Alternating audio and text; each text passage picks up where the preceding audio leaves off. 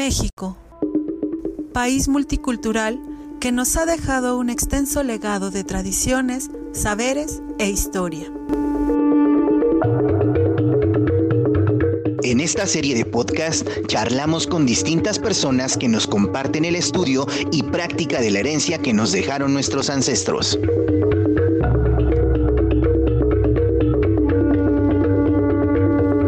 El faro del saber ancestral.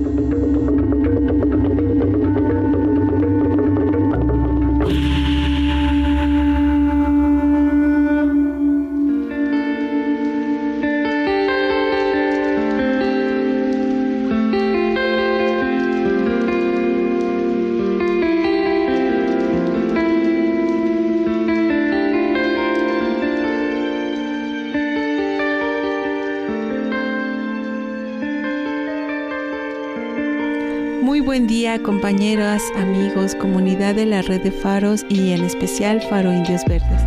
Esto es el Faro del Saber Ancestral. Es un gusto estar nuevamente con ustedes en una transmisión más. Eh, nos presentamos en la voz su compañera Claudia Chávez, en la producción nuestro compañero y amigo Balam del taller de producción radiofónica.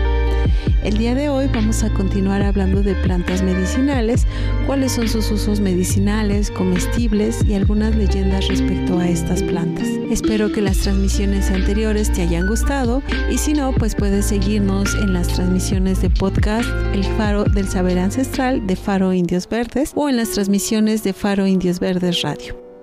Y bueno, el día de hoy vamos a hablar de una planta que todos conocemos y que tal vez la has visto en algunas partes. Puede ser que su cultivo no sea tan sencillo, pero casi todas las casas tienen una planta de romero. El romero tiene un nombre científico que se llama Rosmarinus officinales labiata. Su origen es el Mediterráneo europeo. Otros nombres que se le da a esta planta son bendito, romero blanco, romero común, romero coronario, romero de huerta, romero fino, romero hembra, romero macho.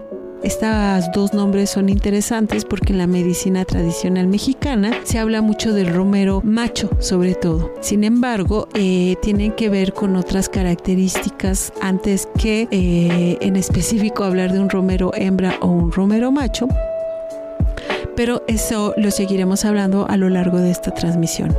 Romerón, romero peregrino, romero real, rosa de mar, rosmarino o rumani. En México en realidad solamente tenemos entre una o dos variedades del romero y como te decía en la medicina tradicional los médicos tradicionales llegan a utilizar una u otra. En realidad estamos hablando de propiedades medicinales básicamente iguales, no hay diferencia entre una y otra salvo que eh, puedan crecer, eh, hay alguna forma de crecimiento que se llama herbácea o leñosa y hay algunas plantas que cuando ya son muy maduras de romero hacen estos leños, ¿no? Cuando sabes que es leñosa? Cuando ves que el tallo ya es como si fuera madera, ¿no?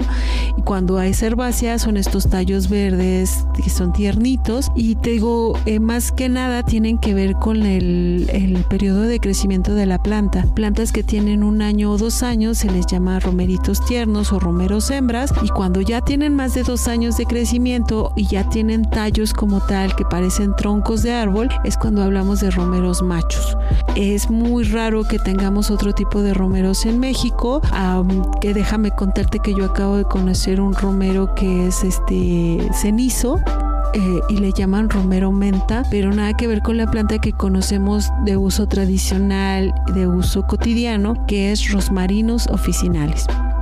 Pero bueno, seguimos hablando. ¿Cómo conoces a un romero o cómo sabes que estás hablando de una planta de romero? Pues es aromático, siempre es verde, siempre tiene su tallo cuadrado. Esto quiere decir que los tallitos parece que forman un cuadrito. Em, también eh, es originario, como te decía, de la región mediterránea y se da sobre todo en climas cálidos, semicálidos, semisecos y templados. ¿Esto qué quiere decir? Que no requieren mucho riego. Es otra de las plantas que a veces reportan que no es fácil fácil que se dé en casa o que también por utilizarla tener estos usos esotéricos o dentro de la medicina tradicional, cuando se nos secan se dice que es porque recibieron mala energía de alguna persona. Sin embargo, dentro de sus cuidados es que se tiene que regar poco, sus suelos tienden a ser bien drenados, es decir, no necesitan tanta humedad y a veces por el exceso de cuidados o el exceso de riego es que se nos llega a secar esta planta. Crece en terrenos de cultivo abandonados, por eso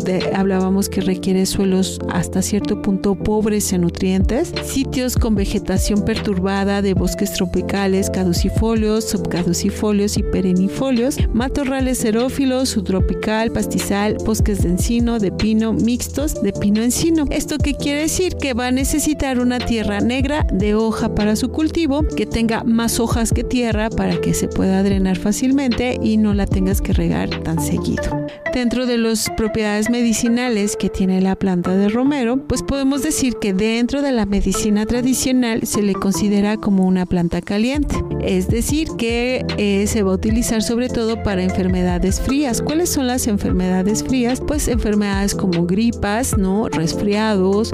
Eh, en la medicina tradicional también se le considera frío a las enfermedades que son nocturnas o que tienen relación con la luna. Entonces también, entonces ahí vamos a hablar de problemas menstruales, eh, problemas por ejemplo que tengan que ver con personas que estuvieron en lugares fríos o que tienen por ejemplo eh, algunos, ah, lo que se les suele llamar el aire o el mal de ojos, son consideradas eh, enfermedades de frío y se van a tratar con plantas como el romero. El romero también favorece la digestión, los trastornos intestinales, la enfermedad de Crohn, que también se le llega a conocer como colitis, estreñimientos, diarreas, diarrea del viajero, gastroenteritis, evita las hinchazones, las flatulencias, las digestiones lentas, el reflujo, la acidez, también ayuda a evitar la caries y el mal aliento conocido como halitosis, el colesterol alto, controla los triglicéridos y el ácido úrico, mejora la circulación sanguínea, es un buen eh, depurador hepático, entonces se utiliza para hepatitis, problemas de hígado graso, diabetes, obesidad, gota, piedras en la vesícula, cirrosis, para enfermedades respiratorias, es un activador del sistema nervioso central, mejora la memoria, libera dopaminas, se utiliza también para tratar cólicos menstruales, se utiliza como un anticonceptivo y aquí te diría que un punto eh, interesante es que al ser una planta caliente y utilizarse como anticonceptivo para hombres. Ahorita veremos el por qué. Reduce lesiones ulcerosas, eh, ayuda a evitar la caída del cabello y también ayuda a tratar las varices. Ahorita veremos cómo utilizarla para estos problemas, eh, algunos remedios que puedes, cómo puedes preparar la planta del romero. Pero vámonos a una historia que tenga que ver con el romero. Una historia andalucía menciona que Romero prestó auxilio o prestó asilo a la Virgen María durante su huida de Egipto. Eh, en otros lugares esta historia se le atribuye al árbol de enebro, pero la más conocida es la planta del romero. De hecho hay una canción, no sé si la han escuchado, donde dice que el romero está floreando porque la Virgen lava pañales, ¿no? Cuando ella los tiende en el romero, el romero florea. Sin embargo, la leyenda original dice que cuando María y José, eh, María embarazada, estaban huyendo de los romanos hacia Egipto porque querían matar al al que iban a ser, que era conocido como el Niño Dios. En su huida eh, María se cansó mucho, ya no podía seguir y, pues ya los estaban alcanzando los, los soldados. Entonces el Romero se compadeció de la Virgen María y le dijo, ven, escóndete aquí conmigo, ¿no? Y la convirtió en una flor, la flor que es la flor azul del Romero. Entonces pues se dice que en la leyenda se dice que los romanos pasaron, eh, vieron la planta del Romero que estaba floreando, no floreaba, según la leyenda. Eh, se extrañaron por las flores que aparte son muy bonitas del romero, pero continuaron su camino en su persecución eh, de María y José. Y así fue como ellos pudieron salvar su vida. La leyenda cuenta que a partir de ese momento el romero, cada que pasa la Virgen en algún lugar o está en un espacio o bendice algún hogar, pues el romero florea con estas flores azules. También por eso se dice que el manto de la Virgen es de color azul, gracias a lo auxilio o en honor o, haciendo eh, un homenaje a la planta de romero que los guardó durante su huida de Egipto. Entonces, bueno, son leyendas, son lindísimas y es bonito conocer la historia de las plantas medicinales porque también nos ayuda a conocer sus usos medicinales como tal. Y como te dije, vamos a hablar entonces de los usos medicinales o cómo preparar el romero para cualquiera de las eh, de los usos medicinales que hemos comentado al inicio de esta transmisión.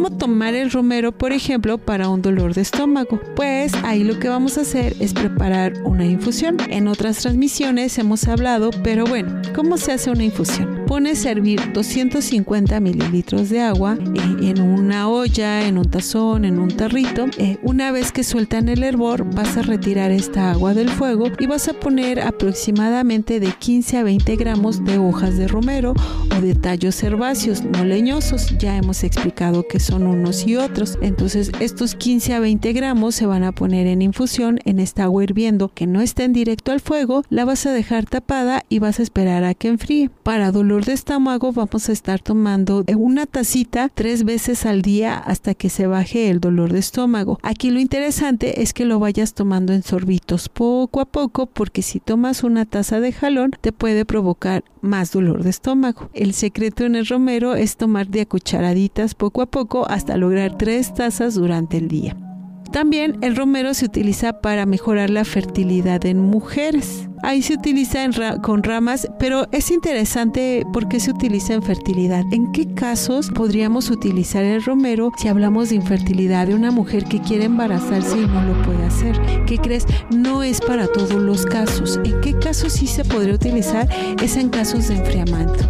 ¿Te has dado cuenta que hay mujeres que siempre tienen su vientre frío e hinchado? Eh, muchas veces las mujeres lo que hacemos es mm, andamos con pantalones. No estoy criticando a nadie estoy hablando de salud, pero andamos con pantalones y tenemos el vientre afuera o nos vamos a nadar y nos quedamos con la ropa mojada. Y todo eso eh, nuestra, nuestra matriz justamente va recibiendo esa frialdad necesitamos como mujeres cuidar mucho esa parte de nuestro cuerpo. Cuando vamos a lavar la ropa, a lavar trastes o vamos a hacer una actividad lúdica que implique estar mojadas todo el tiempo, lo que más debes de proteger es tu vientre. Igual si vas a usar ropa eh, que descubra tu vientre, llegando a casa deberías de tomar una, una planta, una infusión de alguna planta que sea caliente para que todo el frío que hayas recogido durante el día pues eh, se pueda eliminar. Entonces, hablando de la fertilidad, pues estamos hablando de estos casos. Cuando somos jóvenes, cuando nos divertimos, cuando hacemos las labores de nuestra casa y estamos en constante contacto con la humedad en esta zona de nuestro cuerpo, que es el abdomen o el vientre, vamos recogiendo esta frialdad y eso provoca que a la larga, por ejemplo, tengamos dolores menstruales o se nos enfríe mucho el vientre y eso nos provoque mucho dolor abdominal. Eso va a influir también en la fertilidad de una mujer. En el caso, cuando tú detectas que hay mucho enfriamiento en tu vientre o que tienes dolores menstruales que hacen que justamente tu vientre esté frío, seguramente o muy probablemente tengas frialdad en tu vientre. En ese caso en específico es cuando vamos a utilizar la planta de romero. Eh, en este caso estamos hablando de fertilidad. Ahí lo que vamos a hacer es un cocimiento. Otra vez es poner en una olla, pones a hervir 5 litros de agua y pones un poco de ruda, Santa María, manrubio, pasote de zorrillo, un poco de romero y este té se bebe, por ejemplo, después del parto para justamente eliminar el frío que haya recogido la mujer o la mujer que se quiera embarazar y no puede y que siempre tiene el vientre frío. Eh, aclaro, cuando hablamos de fertilidad o de infertilidad y que vamos a tomar este remedio se utiliza justamente por infertilidad, por frialdad. También el romero se utiliza como cicatrizante. Tiene algunas propiedades que justamente nos van a ayudar a, cicatrizar y mantener sana o limpia o aséptica la, zona que tenga alguna herida. Ahí se pone en forma de cataplasma. ¿Cómo es una cataplasma? Tomas un poco de ramas de romero, sobre todo partes herbáceas y verdes, las mueles muy bien y colocas eh, una manta de cielo, encima pones esta machacadura o esta moledura de romero sobre la herida que quieras curar, la dejas dejas ahí durante un momento, le aplicas unas gotitas de agua tibia para que se penetre eh, las propiedades medicinales de la planta y se va cambiando constantemente esta cataplasma. Eh, esto lo hacemos por aproximadamente media hora, se retira, se limpia bien la zona y se deja cicatrizar para que ésta pueda respirar y secarse. Otro de los remedios que se utiliza el romero y que es de los más comunes y de los más conocidos es para la caída del cabello. Ahí lo que se recomienda es aplicar la infusión directamente sobre el cuero cabelludo después del baño y otra de las funciones que tiene es que sirve como colorante, es decir, oscurece el cabello. Personas que tienen cabellos castaños oscuros o negros pueden utilizar la infusión de romero después del baño, se lo ponen eh, en forma de enjuague, ya después no se la y va a oscurecer poco a poco el romero. Al tener esta propiedad de oscurecer el cabello, ¿qué crees? También sirve para pintar las canas de forma natural. Si tú ya eres una persona que genera canas y no te gustan y te las pintas con tintes, pues puedes utilizar la infusión de romero y con ello poco a poco tus canas se irán pintando al color natural de tu cabello. Pero hablemos, ¿por qué sirve para la caída del cabello la planta del romero? Dentro de sus propiedades medicinales hablamos que eh, mejora la circulación. Dentro de las plantas medicinales que existe, el romero es una de las plantas que más ayuda a estimular la circulación sanguínea. ¿Esto qué quiere decir? Que a veces cuando presentamos alopecias o caídas del cabello, eso quiere decir que no llega la sangre con tanta fuerza hasta esta parte de nuestro cuerpo y esa falta de circulación pues hace que se debilite el cabello o que no promueva la, la formación de nuevos folículos o que no se arraiguen bien en nuestra cabeza. Entonces el romero a estimular la circulación, ¿qué crees? Aumenta el flujo sanguíneo, hace que llegue con más fuerza a esta área del cuero cabelludo en tu cabeza y por eso es que promueve el crecimiento. Entonces es muy recomendable en alopecia, sobre todo cuando tienen que ver con nervios o ansiedades. Eh, ahí lo que se recomienda es que hagas un ligero masaje con la yema de tus dedos, apliques la infusión, vayas masajeando hasta que generes una sensación de calor en tu cuero cabelludo. Con eso también vas a hacer que circule más la sangre en esa zona y al circular más la sangre pues vamos a promover el crecimiento del cabello como tal, se evita la caída porque se fortalecen los folículos y la otra parte interesante es que pues esto, ¿no? Hace que los negros sean más negros. Así que si tú tienes el cabello rubio pues tendrías que utilizarlo con mucha precaución. Otro de los mitos o leyendas que corren eh, respecto al romero es que se dice que trae suerte a las familias, así que durante Navidad se acostumbra a hacer coronas de romero que se ponen en la puerta o en la entrada de las casas para que traiga esta suerte a las familias. Esta Navidad te recomiendo que uses, por ejemplo, tus coronas, puedes utilizar pino y romero para que aparte de que aromatice tu casa y tu hogar, pues llegue buena suerte hasta toda tu familia.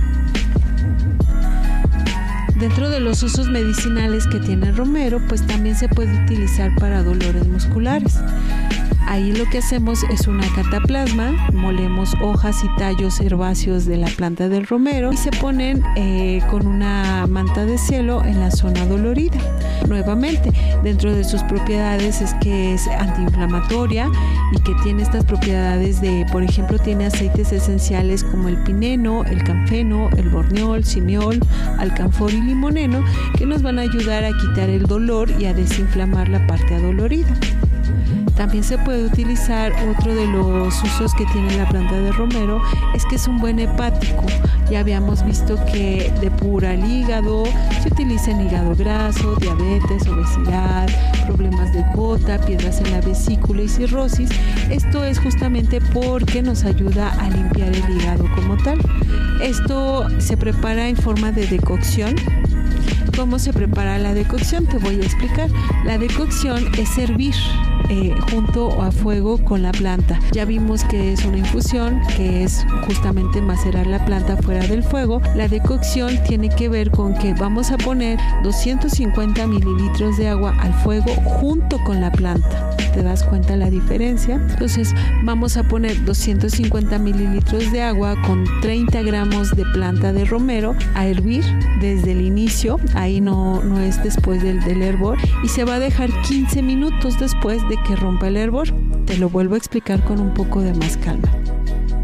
Vamos a tomar 250 mililitros de agua y 30 gramos de planta de romero Se juntan las dos y se ponen al fuego hasta que rompan el hervor. Una vez que rompe el hervor, los vamos a dejar hirviendo a fuego bajo durante 15 minutos más. Se retira del fuego y se deja enfriar. A este método de extracción o a esta forma de preparar la planta se le llama decocción. Para problemas del hígado o daños hepáticos, vamos a tomar la decocción de romero a manera de una cucharada de esta decocción que hicimos y eh, tomar antes del desayuno y en la comida principal una cucharada de esta decocción. Otra forma que se puede usar para tratar problemas del hígado o para limpiar el hígado es hacer un macerado en aceite de oliva. Esto es, tomamos 250 mililitros de aceite de oliva puro prensado en frío y le vamos a poner aproximadamente 100 gramos de planta de romero bien troceado. Se va a dejar macerar por al menos una semana con dos pimientas negras, una cucharada de cúrcuma y un ajo bien picado. Esto se deja durante una semana en ¿Qué quiere decir esto? Que vas a poner las plantas bien picadas, las vas a dejar reposando o macerando, así es como se llama la palabra correcta, durante una semana. Después vas a hacer un colado y ese aceite te lo vas a tomar en las mañanas en ayunas durante un mes aproximadamente. Esto nos va a ayudar a limpiar el hígado cuando hay problemas. ¿Qué precauciones debemos de tener con el romero? Como hemos hablado en otras emisiones, todas las plantas tienen, eh, bueno, se consideran drogas y por lo tanto, pues no se pueden usar por cualquier persona o no se deben, se deben de usar con ciertas precauciones. ¿Cuáles son estas precauciones? No utilizarla en personas con alergias a las labiadas. ¿Cuáles son las labiadas? Por ejemplo, si tú conoces a alguien que tiene eh, alergias a la lavanda, al romero, a plantas que dan estas hojitas chiquititas, por ejemplo el ajenjo también, no deberían de consumir este tipo de plantas evitar en pacientes que toman litio. Estos son algunos tratamientos ya muy especializados y si tu paciente o tu persona conocido, tú misma te estás tomando algún tratamiento que incluya el metal litio, no debes de tomar el romero. También es una planta muy abortiva, eh, eh, genera mucho, e, es muy probable que si tomas romero y estás embarazada pueda provocar contracciones y provoque un aborto. En la presencia de ácido camósico muestra hepatoxicidad en humanos. Estudios en ratones ha demostrado infertilidad.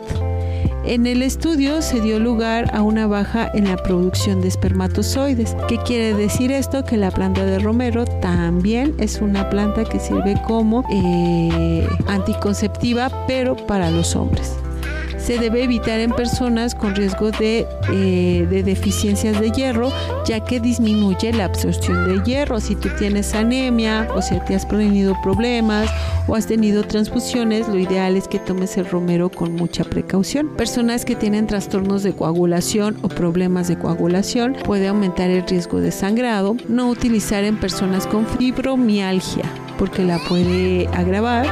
Personas que tienen problemas de presión, recordemos que al estimular justamente la presión o el, o el flujo sanguíneo, pues puede aumentar la presión en las personas. El romero eh, justamente también puede eh, funcionar como un eh, hipotensor, ya sea que tenga la presión muy alta, puede subirla, o personas con presión muy baja la puede bajar, y esto es porque actúa directamente en el flujo sanguíneo.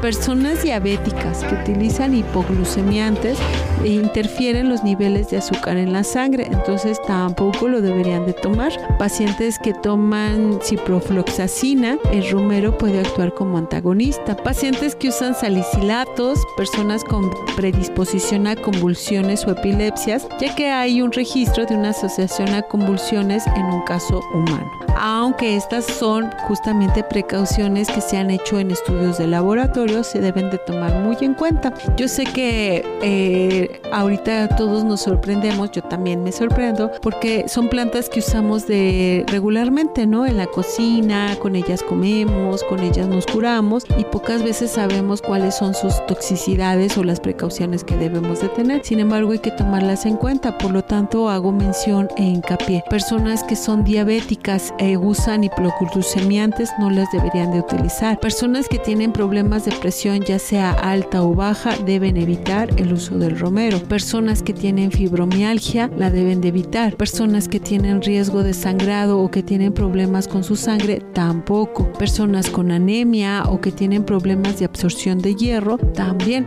es una planta que está contraindicada. Si te das cuenta, pues tiene muchas precauciones el uso del romero como tal. Pero bueno, si tú estás si tú estás sano y quieres utilizar y probar con la planta de romero, te voy a dar algunos otros usos para los cuales la puedes utilizar. Litiasis vesicular, ¿eso qué quiere decir? Piedras en la vesícula. Ahí vamos a poner una maceración de aceite de olivo, romero y limón. Otra vez las vamos a poner en maceración. ¿Cómo lo vas a preparar? 250 mililitros de aceite de oliva, 100 gramos de romero bien picado y el jugo de dos limones en maceración durante una semana. Una vez que haya pasado esta semana, cuelas esta maceración y te tomas una cucharadita de esto tres veces al día por un mes o hasta que notes que ya no hay piedras en la vesícula. El romero también se puede utilizar para tratar la ictericia. ¿Qué es la ictericia? Esa coloración amarillenta en la piel sobre todo se da en niños pequeños. Ahí lo que se hace es utilizar la infusión de las flores. Se toman dos tazas diarias hasta que vuelva el color normal de la piel en el paciente o la paciente. Y bueno, eh, recordemos que se utiliza como anticonceptivo. Eh, habíamos dicho que esta es una planta caliente, por lo tanto ella tiene una relación con el sol directa. Al tener una relación con el sol y ser una planta que habla de calor, es una planta que se dice sería masculina. Por lo tanto, esta planta la deben de utilizar sobre todo los hombres. Y te das cuenta, al ser una planta masculina, por lo tanto se vuelve una planta abortiva. Las mujeres que están en edad reproductiva y que están buscando un embarazo o que están embarazadas deberían de evitar en todo caso el uso de esta planta.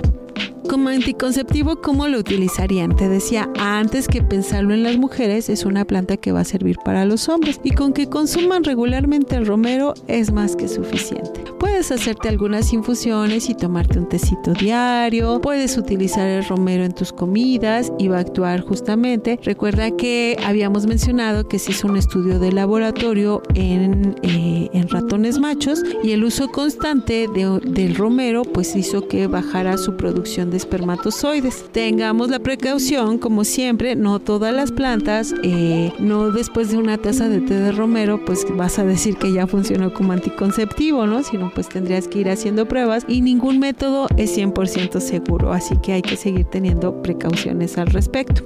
Y bueno, eh, también vamos a hablar algunos usos comestibles de romero.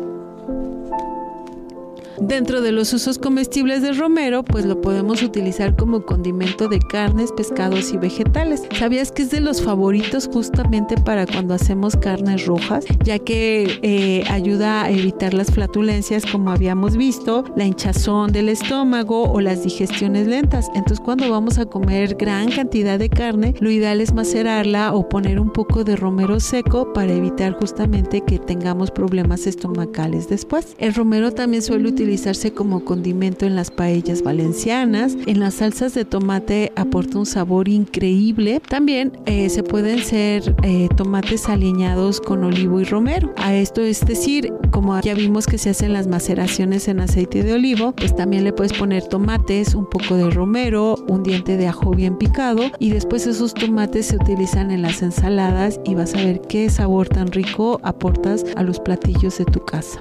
También se usa en variedad de aceites y vinagres, ¿no? Para aportar sabor y consistencia a las vinagretas o a los aceites para aderezar ensaladas. También el romero es una de las plantas que se utiliza para hacer confites, ¿no? Alimentos confitados y como ingrediente en la charcutería, sobre todo en derivados de cerdo. Cuando vamos a hacer estas carnes secas o estos preparados para evitar que se acerquen las moscas o se llenen de hongos o se contaminen las carnes, se suele utilizar la planta de en estos preparados. También se utiliza para curar quesos como tal y mejorar el sabor de los mismos.